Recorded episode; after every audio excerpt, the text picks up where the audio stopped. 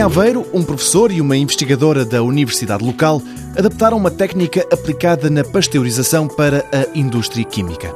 O professor Artur Silva diz que, do ponto de vista energético, os processos que existem atualmente ficam muito aquém daquilo que foi criado. Existem já dois métodos normais. É aquecer num banho-maria, digamos assim, ou um banho de óleo, mas mais precisamente para as pessoas conhecerem um banho-maria, ou termos os micro-ondas. Não são os micro-ondas de cozinha, são micro-ondas adaptados para fazer síntese química, mas são estas duas técnicas. Todas elas têm perdas de energia.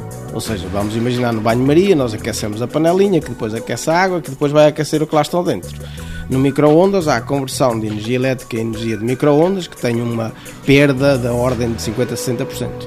Aqui o que nós fazemos é passar a corrente elétrica dentro da reação que nós queremos produzir. E por isso não há fenómenos de transferência. É lá, devido à passagem da corrente elétrica, que o nosso banho, aquilo que nós queremos aquecer, aquece e por isso nós podemos falar aqui de uma perda de 10%, digamos assim, de energia. Agora, no laboratório, aperfeiçoa-se a técnica. Procura-se saber em que materiais ou compostos este aquecimento por reator ómico funciona melhor. A investigadora Vera Lúcia diz que, face ao microondas e no campo das nanopartículas e da síntese química e orgânica, os dados têm sido muito prometedores. Na vertente energética, penso que já estamos à frente, estamos um bocadinho à frente. Na vertente de resultados em termos de síntese e de reação química, acho que estamos, em alguns casos, à frente, noutros casos, muito equiparados ao micro-ondas.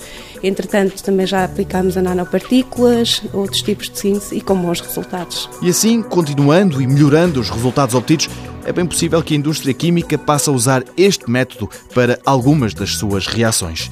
E não é só o ambiente que sai a ganhar. O professor Artur Silva sublinha outras vantagens. Compararmos outra vez com o micro-ondas. O micro-ondas tem um problema de penetração se nós tivermos um grande reator, como é que a microonda vai ao centro de um reator que tem 150 litros?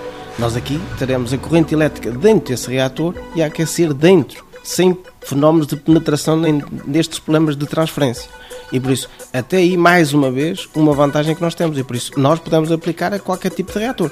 E por isso, poderá ser aplicado às indústrias, e nós dizemos indústrias químicas ou que produzem compostos, como seja a indústria química, a indústria farmacêutica, a indústria agroquímica também. Neste momento, este reator ómico é ainda um protótipo laboratorial. Se a indústria assim entender, avança-se para a construção de um industrial.